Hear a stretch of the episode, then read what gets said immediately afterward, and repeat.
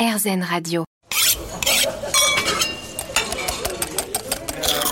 Miam in France, Frédérico. Juste avant la pause, nous étions avec le pâtissier Benoît Castel au téléphone. Vous êtes toujours là, Benoît? Toujours là. Alors, vous avez fait paraître un beau livre aux éditions de La Martinière en 2019 qui se nomme Pâtisserie simplement naturelle. C'est bien entendu un livre pour le grand public gourmand, mais est-ce que c'est aussi une façon de vous adresser aux jeunes pâtissiers? Bah oui, après, c'est un livre qui était très accessible, en fait, qui était vraiment fait pour, euh, pour faire de la pâtisserie, enfin, simplement à la maison, avec peu d'ingrédients, en fait. C'était l'idée, c'était qu'avec euh, quatre produits, on arrive à faire au moins un, gâteau. Et puis aussi pour décomplexifier la, pâtisserie, des fois, tout le Mm. monde dit Ah, c'est hyper compliqué. de- Enfin, c'est pas compliqué, c'est que c'est. Bon, après, il y a des vraies techniques comme n'importe quel euh, job, mais, mais c'était aussi. euh, et, et puis moi, alors, moi, je suis hyper confiant, justement, avec des. Euh, la génération de Rémi euh, euh, qui arrive derrière, qui sont hyper encore plus investis que, que ma génération en fait dans le dans, dans cette il y a une vraie prise de conscience qui est beaucoup plus importante en fait. Mm. ils vont aller beaucoup beaucoup plus loin. Moi je suis pas inquiet même quand des fois on va on va on va dans des concours aujourd'hui ça va jusqu'au tri des déchets. Et c'est génial. Pff, j'ai envie de vous dire, avant, il n'y avait pas ça. quoi. Aujourd'hui, c'est une vraie prise de conscience, le compost, euh, et ça, c'est cool. Ça va dans le bon sens. Et je pense que les générations qui vont arriver, enfin, moi, je suis pas inquiet. Je pense qu'il y aura une vraie bonne prise de conscience par rapport à ça. L'anti-gaspi, on en a beaucoup parlé avec les cuisiniers, les pâtissiers, on a l'impression que c'est un peu nouveau. Euh, C'est pas nouveau. En fait, franchement, moi, j'ai fait un apprentissage. Alors, euh, j'ai parlé, euh, euh, j'ai fait mon apprentissage en 89. Donc voilà, ça fait quelques années. Mm. Eh bien, dans les recettes, auparavant, on, on gardait toutes les, les, les chutes en fait de, de, de biscuits. euh, quand euh, même à la grande épicerie, même à la, à la grande épicerie, tous les macarons qui n'étaient pas euh, bien, eh ben, on les faisait sécher, on les broyait, on les repassait. C'est ça, c'est c'est pas de l'anti-gaspillage, c'est du bon sens. Maintenant, aujourd'hui, on est rentré dans une ère où la main d'œuvre coûte plus cher que la matière première. Oui. Donc, il y a un problème. Ça veut dire qu'on préfère jeter de la matière première plutôt que de passer du temps à mixer des macarons secs. Voilà.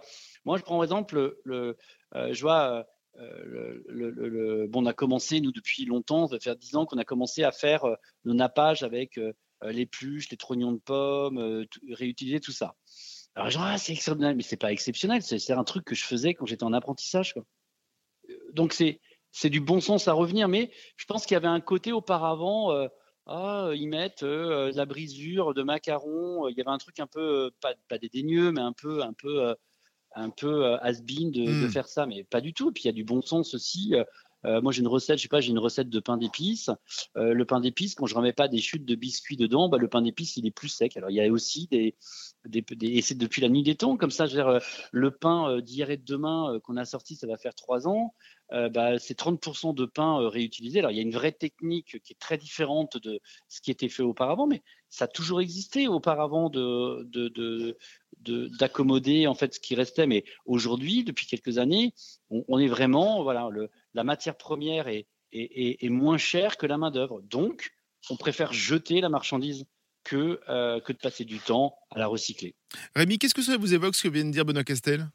Bah, Qu'est-ce que vous en pensez bah, Après, moi, c'est du bon sens dans le sens où on m'a toujours dit euh, quand je travaille chez un patron, on jette rien, on récupère tout et on transforme. Enfin, moi, on m'a toujours appris comme ça. Donc, euh, Donc c'est plus les cuisiniers en fait qui jettent. Les pâtissiers ont toujours fait attention. non, il y en a beaucoup qui jettent, mais euh, par facilité, comme disait Benoît. Mais c'est vrai que même quand je parlais du chocolat, quand on est un cul de poule de chocolat comme il faut, bah, c'est la base. Enfin, moi, on m'a appris comme ça, donc Mm. euh, ça me choque pas en fait d'entendre ça.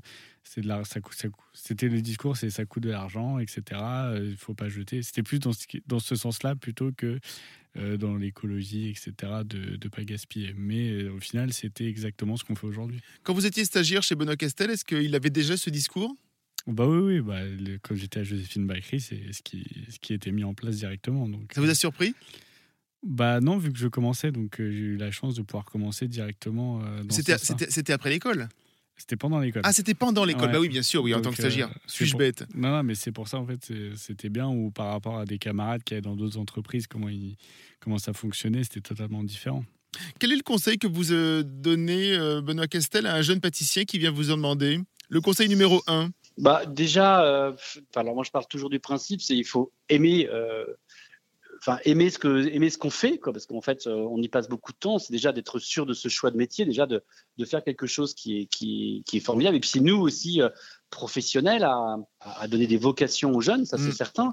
Et puis après bah, de faire des belles maisons aussi, des belles maisons d'artisans, parce qu'il y, y, a un artisanat prometteur aussi en France. Euh. Nous allons vous remercier, Benoît Castel. Merci infiniment d'avoir participé à ce Miami France. Une dernière petite pause et l'on se retrouve avec Rémi Bouillet pour la dernière partie de l'émission. A tout de suite. Miam in France, Frédérico. Dernière partie de ce Même France consacrée à la pâtisserie naturelle et aux jeunes pâtissières et pâtissiers qui s'y attellent tous les jours. Rémi Bouillet, nous en parlions justement avec Benoît Castel juste avant. Mais maintenant que nous avons enlevé les produits artificiels, les colorants, les parfums, que l'on a désucrés, l'anti-gaspi, effectivement, on en a parlé un petit peu. Euh, c'est un sujet qui vous motive. Faites attention à tout ça aussi euh, ouais, je fais vraiment attention. Bah, par exemple, euh, je fais une gelée de fraises où j'utilise les queues dedans. En fait, je les remets au congèle, je les garde. Et vous en faites quoi après des, queues de fraises? Bah, euh, Je fais un peu comme une infusion. Ah oui, d'accord. ça ressort le côté floral aussi de la queue, c'est assez intéressant.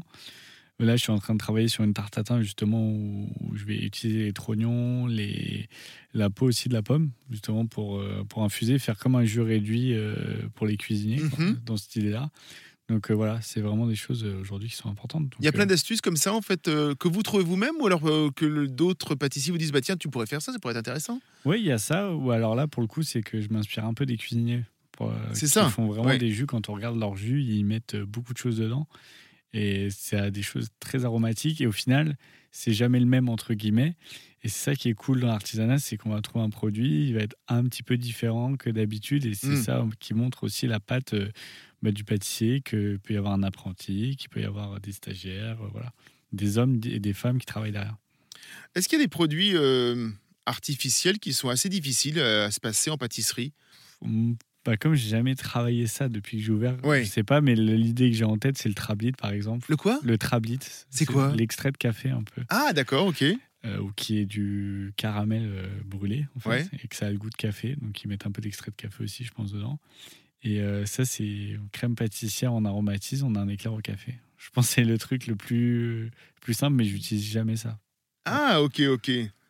Ah, je connaissais absolument pas ça. On l'a dit, donc vous avez une trentaine d'années, vous êtes déjà dans la transmission, j'imagine, de, de, de, façon de faire et puis de valeurs.